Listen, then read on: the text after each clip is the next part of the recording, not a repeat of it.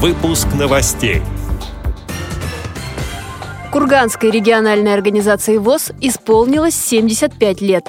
В Крыму провели «Игры разума». В Дагестане состоялся молодежный фестиваль. Далее об этом подробнее в студии Анастасия Худякова. Здравствуйте! Здравствуйте! Курганская региональная организация Всероссийского общества слепых отпраздновала 75-ю годовщину со дня образования. Президент ВОЗ Александр Неумывакин направил руководству и активу приветственный адрес, в котором отметил, цитата, «Всероссийское общество слепых высоко оценивает огромный путь, пройденный Курганской областной организацией ВОЗ. Курганская областная организация постоянно оказывает всестороннюю поддержку и помощь людям с нарушениями зрения, содействует им в социальной и профессиональной реабилитации, реабилитации, их интеграции в общество. Особую благодарность и признательность выражаю ветеранам организации, отдавшим свои силы, знания и богатый опыт на благо Всероссийского общества слепых. Конец цитаты.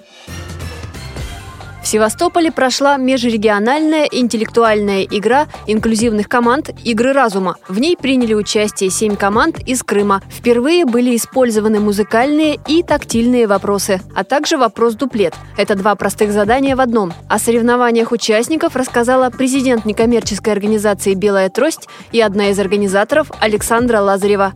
Музыкальные вопросы, по-моему, понравились всем. Во-первых, это было и приятно, и интересно, и весело. Было 20 музыкальных вопросов.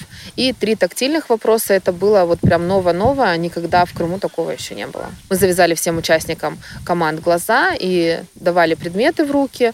Они за столом могли их потрогать и потом дать ответ, что это. Самое сложное получилось у команд. Э, не определили они шелк, они думали ли атлас, или сатин, в общем, кто что. Также был плод растения, чертов орех или рогульник речной такой интересный плод, похож на голову быка с ушами и с э, рогами. Но тоже, ребята, никто не определил. У нас в Севастополе растет такой. Победила в играх разума команда студентов Севастопольского государственного университета ИКАР. Она участвовала впервые. Второе место заняла севастопольская команда «Графская пристань». На третьем – команда «Солнечный парус» из Симферополя. Передает общественный корреспондент радиовоз Крым Кристина Рибуха.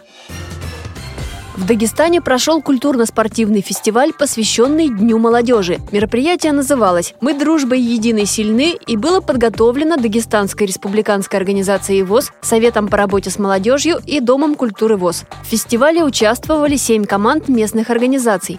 Молодежь выступала в трех номинациях – «Созвездие талантов», «Интеллектуальный ринг» и спортивно-развлекательная программа. Участники исполняли песни, танцевали лезгинку и брейк-данс. Зрители поддерживали их громкими аплодисментами. Один из конкурсантов отличился особенно. Он танцевал лезгинку на руках, отжимался, исполнял сальто. Состязания в интеллектуальном конкурсе по спортивной версии игры «Что, где, когда» оказались непростыми и требовали от участников проявить смекалку и эрудицию. А третье задание, спортивное, получилось самым веселым. Чтобы выиграть этот этап, нужно было ловко бегать в мешках и точно прицелиться в дартсе. По итогам всех конкурсов первое место присудили представителям Махачкалы. Второе место поделили между собой Кизилюртовская и Дербенская команды. На третьем месте – активисты Хунзахской местной организации ВОЗ передает общественный корреспондент радио ВОЗ Дагестан Хайбула Магомедов.